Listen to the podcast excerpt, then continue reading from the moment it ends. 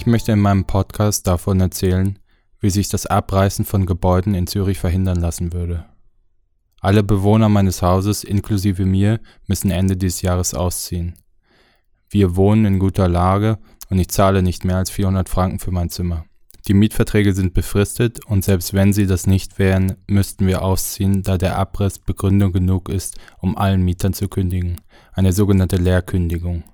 Ein Ersatzneubau ist schon geplant. Wie also könnte ich bleiben?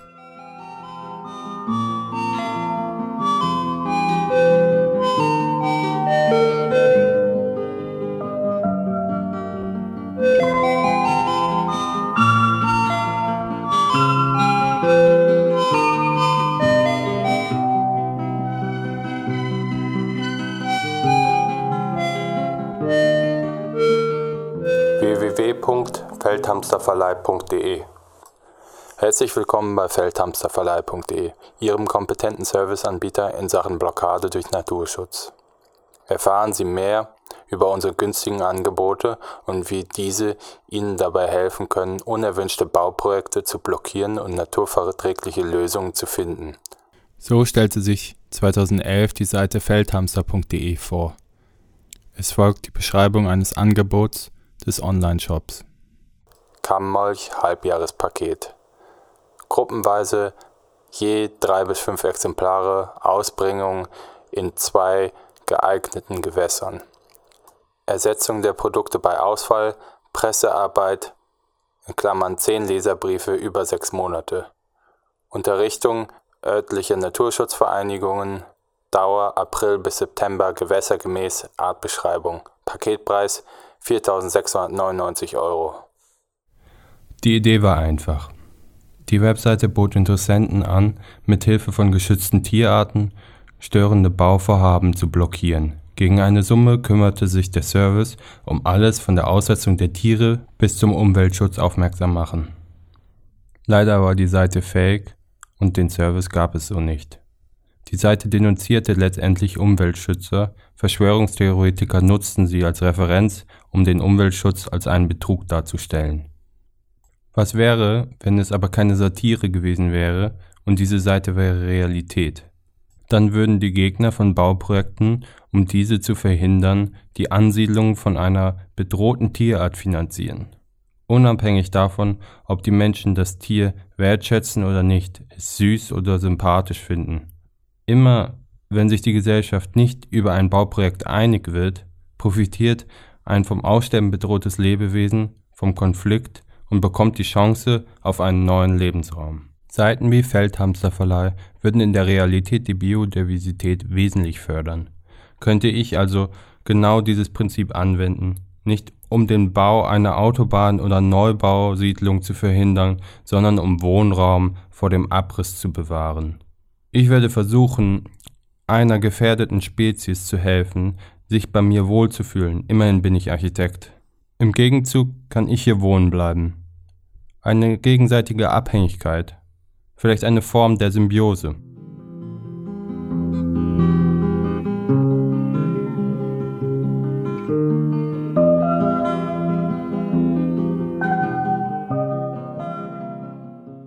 Nun ein paar Fälle, die auf das Potenzial des Arten- und Naturschutzes hinweisen sollen.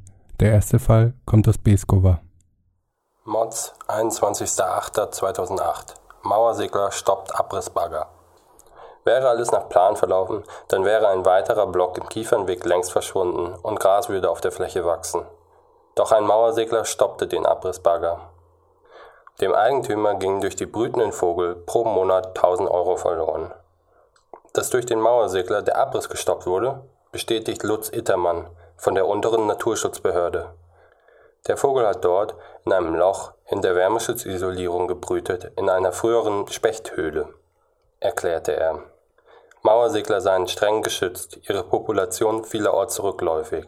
Es ist deshalb verboten, die Nistplätze durch Baumaßnahmen zu zerstören, erklärte Ittermann. Der Eigentümer wird im Herbst Nistkästen in der Nähe an Dächern anbringen, als Ausgleich für das abgerissene Vogelquartier. In diesem Fall erreichte der Mauersegler, dass der Abriss eines Plattenbaus in Deutschland um mehrere Monate verzögert werden musste. Zudem mussten die Besitzer, wie eben gehört, Nistkästen in der Umgebung anbringen.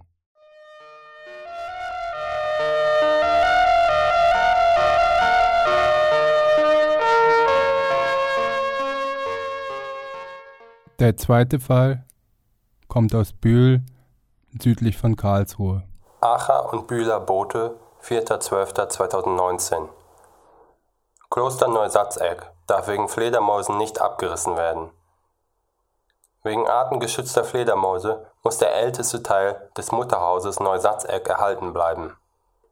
Die Projektentwickler hatten einen Antrag auf Umsiedelung des Grauen Langaus gestellt und müssen jetzt erneut umplanen. Sie wollen ein Seniorenzentrum bauen. Weil eine Sanierung nicht wirtschaftlich erschien, planten sie zunächst einen Komplettabriss des Mutterhauses und den Neubau eines Seniorenzentrums. Eine entsprechende Änderung des Bebauungsplans wurde vom Bühler Gemeinderat im März 2018 in die Wege geleitet. Nach der Entdeckung des artengeschützten Grauen Langaus im Dachstuhl waren die Pläne nur noch Makulatur. Um den Entwurf doch noch realisieren zu können, stellten die Projektentwickler im Mai beim Regierungspräsidium Karlsruhe einen Antrag, die Fledermäuse umzusiedeln, um den gesamten Gebäudekomplex abreißen zu können. Die Umsiedlung des Grauen Langaus hat das Regierungspräsidium allerdings nicht genehmigt. Der Mittelbau, in dessen Dachstuhl die Fledermäuse hausen, darf nicht abgebrochen werden. Dies ist der erste mir bekannte Fall, der einen Abriss nicht nur verschieben, sondern auch verhindern konnte. Beide Fälle sind in Deutschland dem Europäischen Artenschutzgesetz zu verdanken. Ich habe bisher noch keine ähnlichen Fälle auf Schweizer Boden finden können, auch wenn die Gesetzeslagen sich ähneln. Ist es möglich, dass ich mit einer Fledermaus den Abriss unseres Hauses verhindern kann, mitten in Zürich nach Schweizer Recht? Okay. Also. das ist die Verhaltensbiologin Dr. Claudia Kistler. Sie erforscht das Verhalten von Heimtieren wie auch Wildtieren in der Stadt bei der Forschungsgemeinschaft S-Wild. Hier hatte ich gerade am Telefon von dem Projekt erzählt. Ähm, also Sie haben jetzt als Beispiel haben Sie gebracht die Fledermaus, oder die den Abbruch eines Hauses verhindert. Zum Beispiel, oder? So, oder verzögert, ja, in meisten Fällen ja, verzögert. Eben, es ist natürlich, ähm, es gibt immer das Prinzip der Verhältnismäßigkeit. Paragraph 10, der Grundsatz der Verhältnismäßigkeit. 1. Definition des Grundsatzes der Verhältnismäßigkeit. Der Grundsatz der Verhältnismäßigkeit fordert, dass die Verwaltungsmaßnahmen zur Verwirklichung des im öffentlichen Interesse liegenden Ziels geeignet und notwendig sind. Außerdem muss der angestrebte Zweck in einem vernünftigen Verhältnis zu den Freiheitsbeschränkungen stehen, die dem Privaten auferlegt werden. Eine Fledermaus ist eher unwahrscheinlich. Ähm, was man dann einfach äh, sagen kann, dass man Ersatzmaßnahmen trifft oder dass man zum Beispiel beim Neu Neubau dann Fledermauskästen aufhängen würde oder so, damit die da wieder einen, einen Standort finden, wo sie sein können ich denke, dass meistens läuft es dann auf, dies, auf, auf das hinaus. Oder? Aber ich bin, ich, ich verstehe immer noch nicht ganz, ähm, also Sie, Sie haben das Thema Zusammenleben von, von Mensch und Wildtieren in der Stadt. Mhm. Und Sie möchten das eigentlich umkehren, dass wir abhängig sind von den Wildtieren, nicht die Wildtiere von, von, von uns, unserem Gutwill sozusagen. Genau. Also ich finde dieses, ich finde es ganz spannend, wenn es wie so irgendwie so eine Art rechtlichen Backbone, mhm, der mhm. so ein Zusammenleben unterstützen würde. Mhm, mhm, mhm, mhm. Und äh, es gibt ich meine, also, ja. es ist ja immer ein bisschen das Problem. Ich meine, grundsätzlich ähm, sind die gesetzlichen Grundlagen da. Ich meine auch, äh, es steht auch in der Verfassung, oder, dass wir äh, unsere Umwelt schützen müssen und Bundesgesetz über den Natur- und Heimatschutz, Artikel 18 1.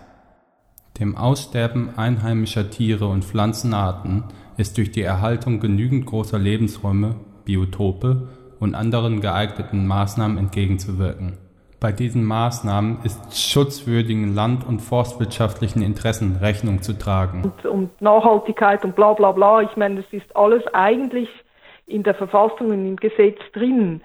Das Problem ist immer die Umsetzung, mhm. also der Vollzug. Und, und da kommt dann eben immer diese Verhältnismäßigkeit oder auch eine, eine Güterabwägung, ähm, was gewichtet jetzt mehr. Und meistens ist es eben so, dass dann die Wirtschaft halt vorgeht. Gewinnt. Vor de, ja. Das Eigentum ist eben sehr stark geschützt in der Schweiz. Schweizerisches Zivilgesetzbuch, Artikel 641. Inhalt des Eigentums. 1. Im Allgemeinen. Wer Eigentümer einer Sache ist, kann in den Schranken der Rechtsordnung über sie nach seinem Belieben verfügen. 2. Er hat das Recht, sie von jedem, der sie ihm vorenthält, herauszuverlangen und jede ungerechtfertigte Entwicklung abzuwehren. Ja, genau, davor habe ich so ein bisschen äh, Angst. Aber ich dachte vielleicht, mhm. vielleicht heißt es im Zweifel, dass man ganz viele Tiere da reinkriegen muss, oder? Weil ich finde es ja dann auch noch.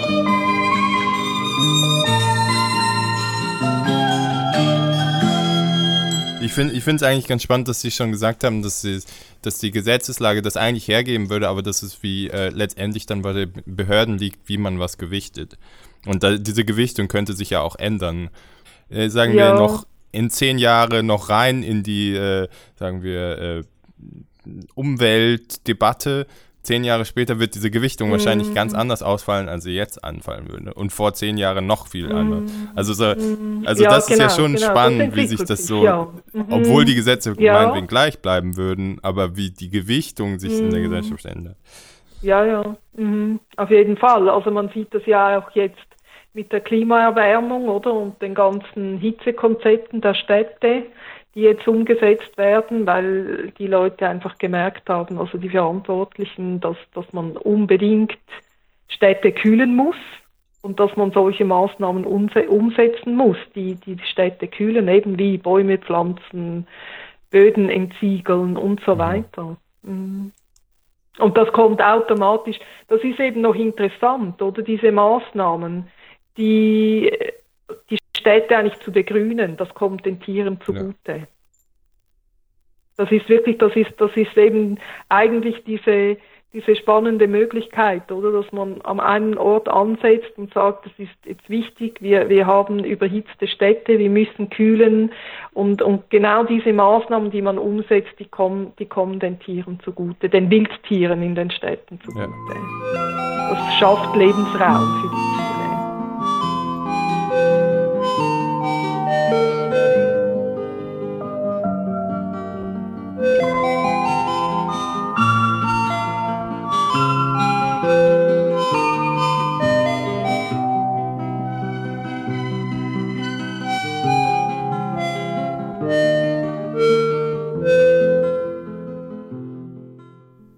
stelle in meinem Projekt den Artenschutz gegen das Eigentumsrecht. So kann ich eine Interessensabwägung nach dem Grundsatz der Verhältnismäßigkeit bei den Behörden auslösen. Ich habe erfahren, dass es bei der Interessensabwägung Spiel hat. Die Verhältnismäßigkeit variiert je nach Eigentum, Tierart, aber auch je nach Einstellung der Behörde gegenüber dem Artenschutz. Es folgen andere Stimmen, die eine Interessensabwägung aus dem Kanton Basel vorstellen. Der Fall wurde am 2.8. 2011 in Basel von der Baurekurskommission entschieden. So oder so ähnlich könnte es damals zugegangen sein. Folgende Situation. Drei Nachbarn treffen sich am Gartenzaun und erinnern sich an Familie Jahn und wie sie versuchte, die Wasserfrösche aus ihrem Badeteich zu bekommen. Das ist doch nicht auszuhalten.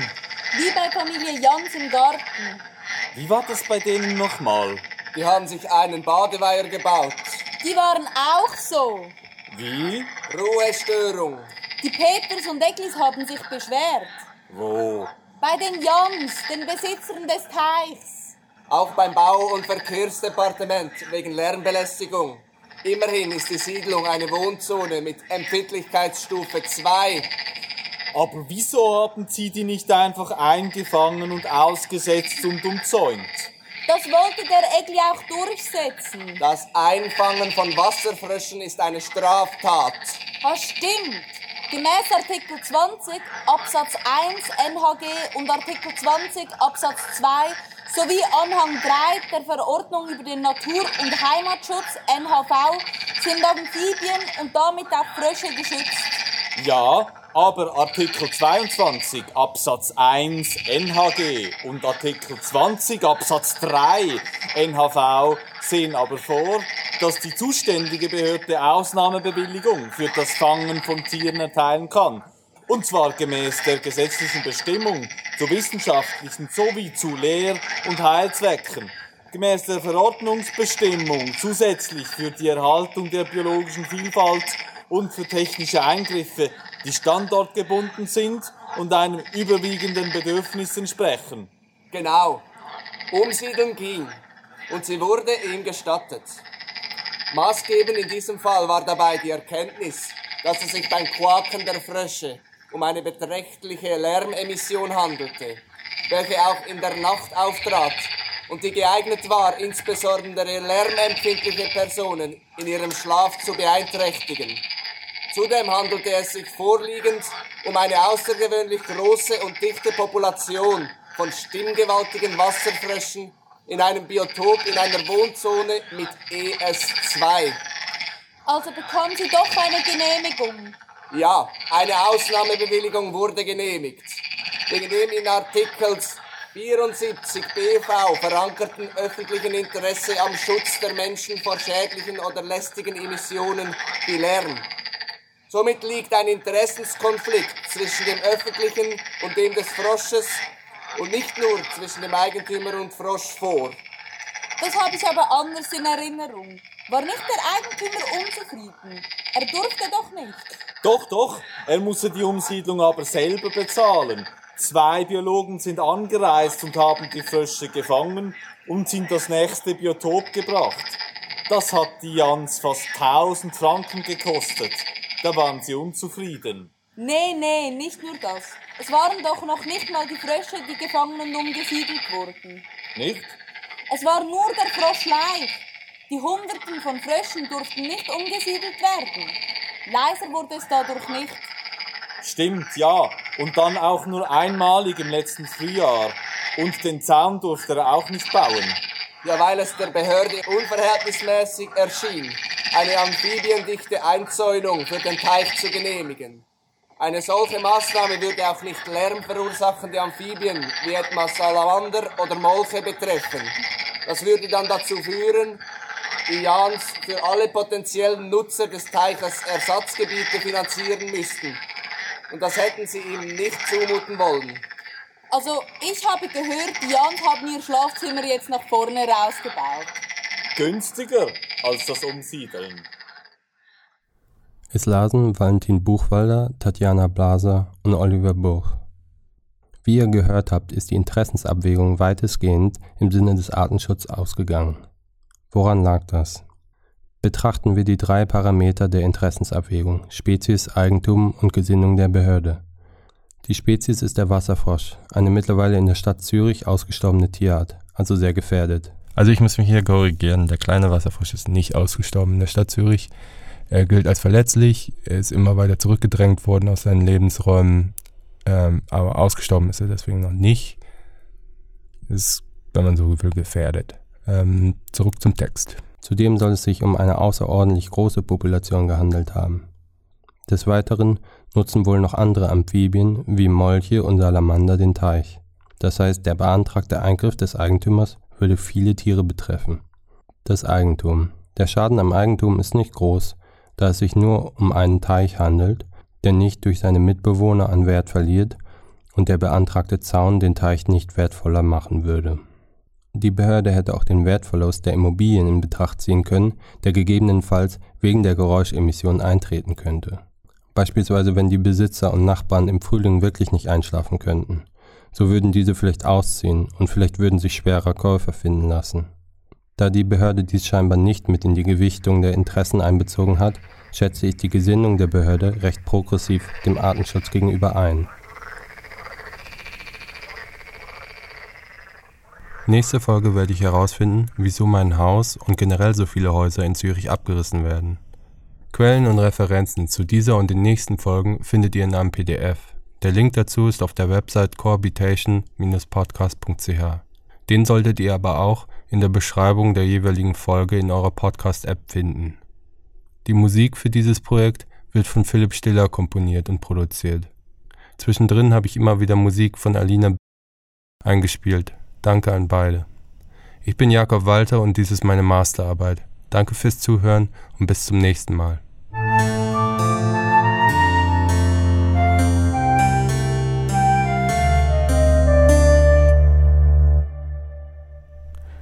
Ach ja, wenn ihr diesen Podcast abonniert, bekommt ihr nicht nur mit, wann die nächste Folge raus ist, sondern er wird auch anderen vorgeschlagen und er wird dann auch leichter zu finden sein.